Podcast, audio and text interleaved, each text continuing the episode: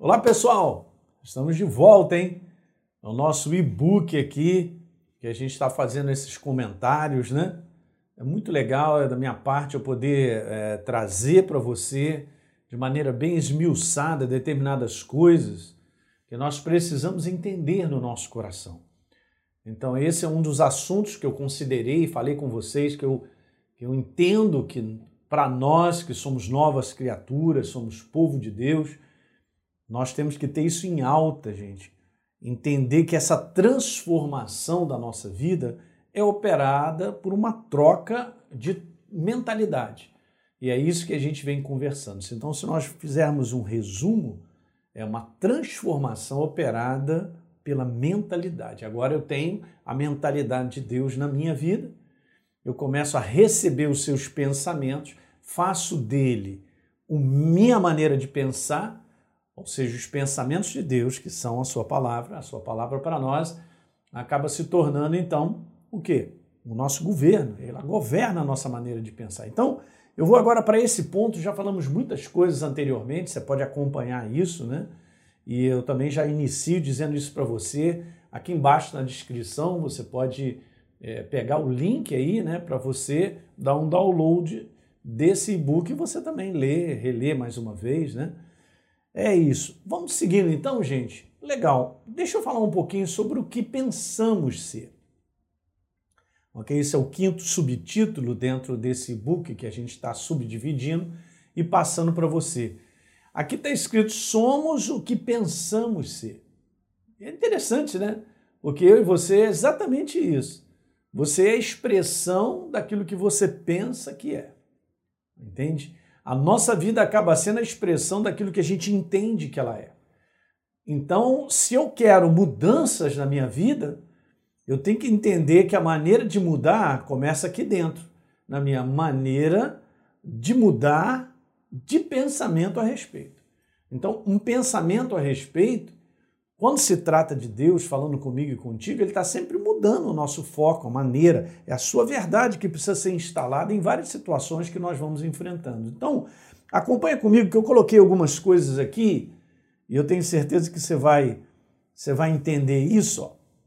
Eu quero te falar de maneira bem simples. Nós somos a expressão do registro mental que nos domina. A importância, como eu falei no início, de nós renovarmos a nossa mente no poder vivo da palavra, é para que a gente possa viver a verdade de Deus que está dominando ali dentro. Ok? É uma luta, o confronto, gente, do ser humano é um confronto de pensamentos, é uma influência de fora de pensamentos. Todo dia a gente acorda com uma vertente de pensar a respeito do nosso trabalho, a respeito da nossa vida, da família. Nós temos que tomar cuidado que essa influência é tão brutal que ela pode tirar eu e você do caminho de pensar com a palavra, em linha com a palavra.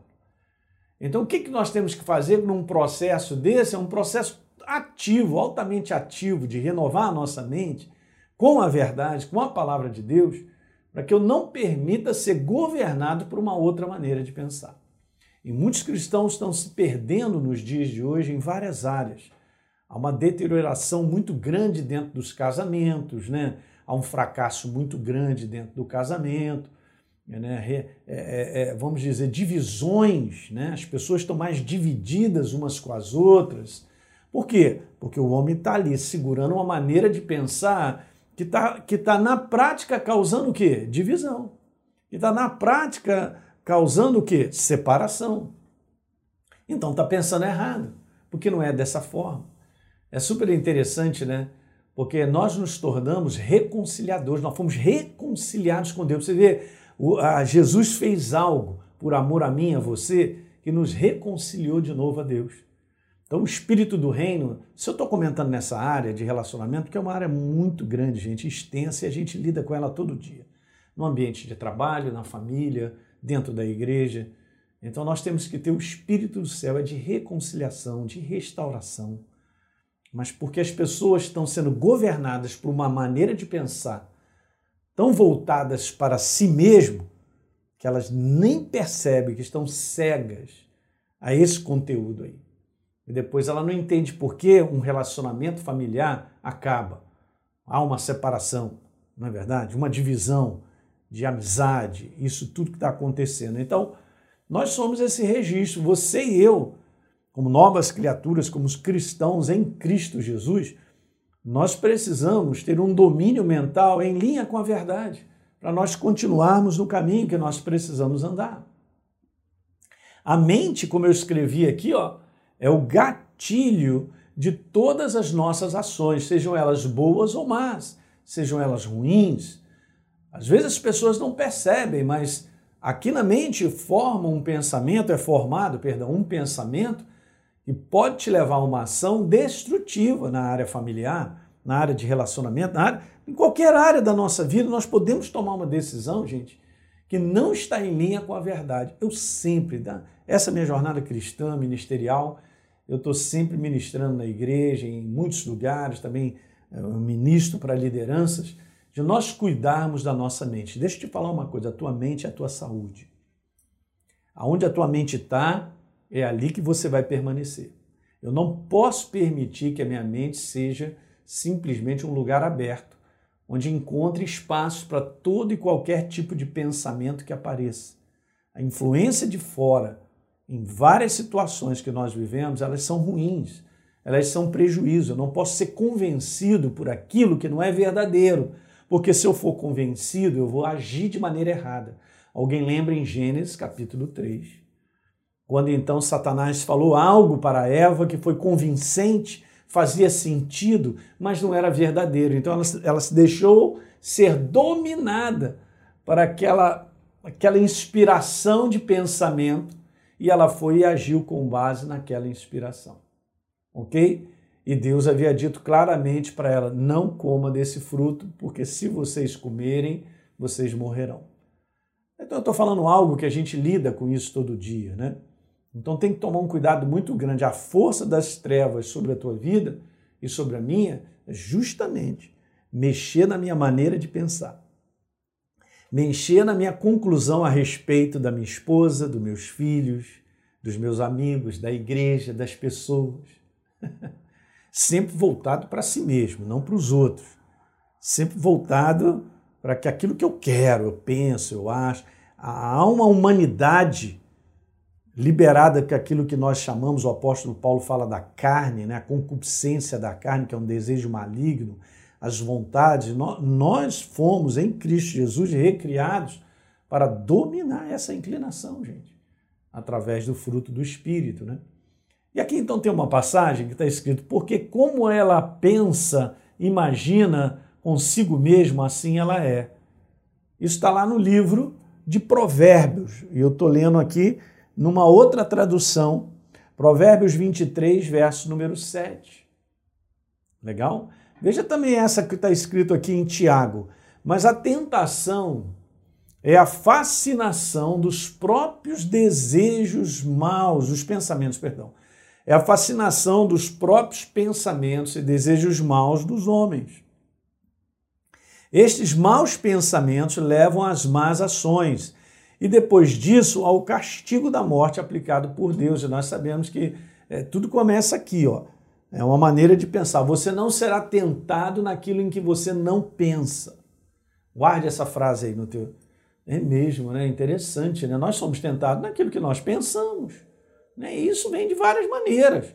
Se eu estou pensando que eu quero comer uma torta de chocolate agora, meu irmão, você vai sair de casa, vai lá na confeitaria, sei lá onde é e tal. Né? Por isso que as vitrines né, do olhar, elas são tentadoras, porque elas elas alimentam essa fascinação de um desejo.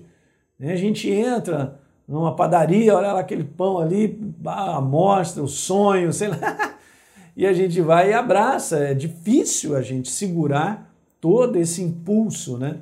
Assim também é para fazer as coisas erradas, como o mundo faz, afastado da verdade, porque Deus estabeleceu a sua palavra para que ela fosse protetora da nossa vida e nos levasse a uma vida vitoriosa sobre a face da terra. De maneira a nos abençoar em todas as áreas. Gente, mas tem critérios. Deus estabeleceu. Deus estabeleceu. Então, para você segurar esse pensamento, você precisa estar renovando e fazer com que ele te domine. Para que na hora da tentação, da situação que aconteça, você diga: não, eu fiz essa escolha, a escolha é essa. Um exemplo disso maravilhoso, gente, é você ler o livro de Daniel.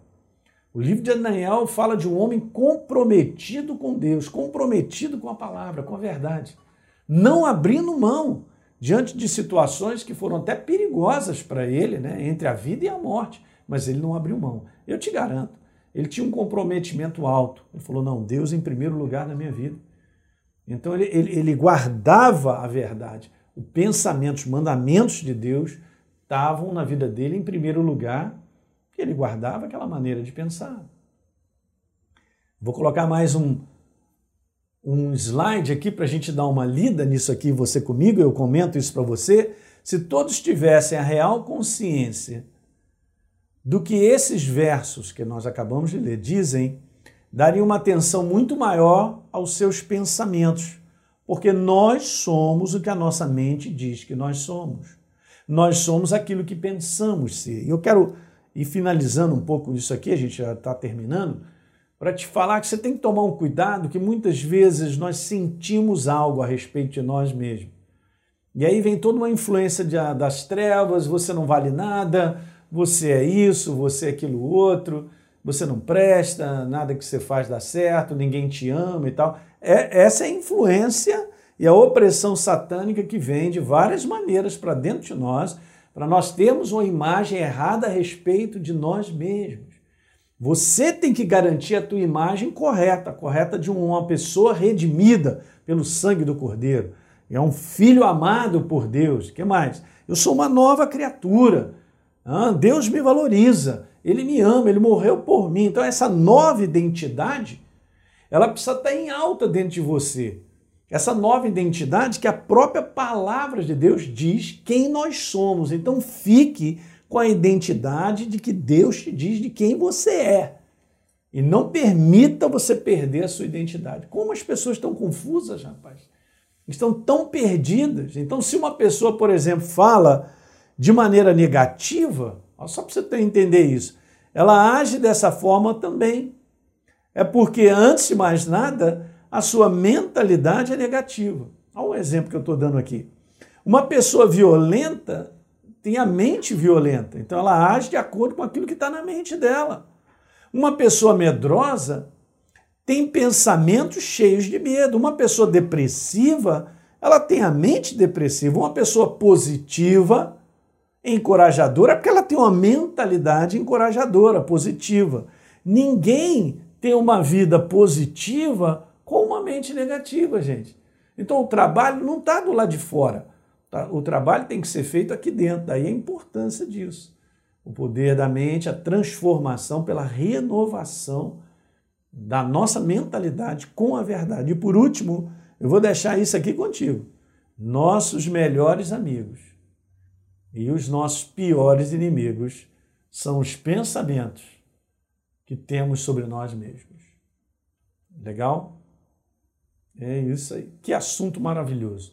Eu amo ministrar sobre isso.